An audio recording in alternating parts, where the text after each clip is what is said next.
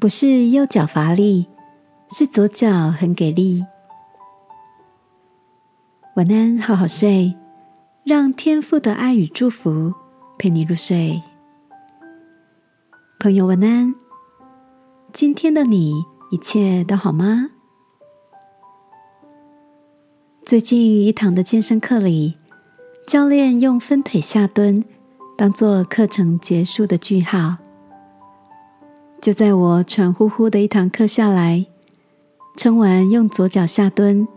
改换右脚的时候，全身竟然摇摇晃晃的，姿势也不标准。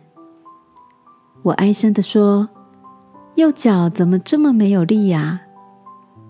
一旁的教练却笑着对我说：“这是最后一个动作，身体应该已经累了。与其说右脚没力，你怎么不说左脚很有力量，表现的很棒呢？”短短几句话，就像清脆的铃声响起。同样一件事，不同的眼光带出的能力，竟是如此不同。教练的鼓励，让我瞬间又充满了信心。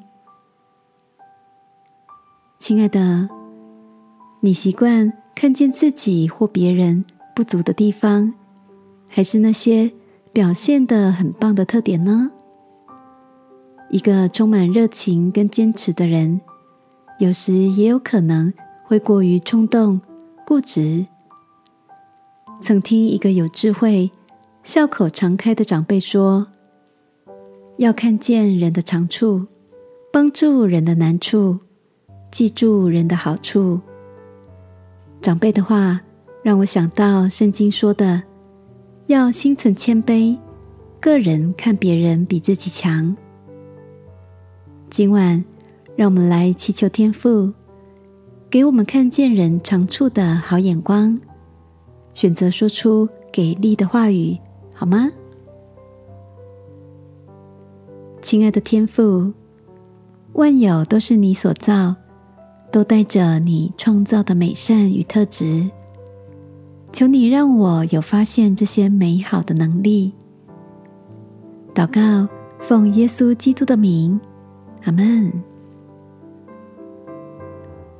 晚安，好好睡。祝福你，给自己的今天一个赞赏，也有一个好眠的夜晚。耶稣爱你，我也爱你。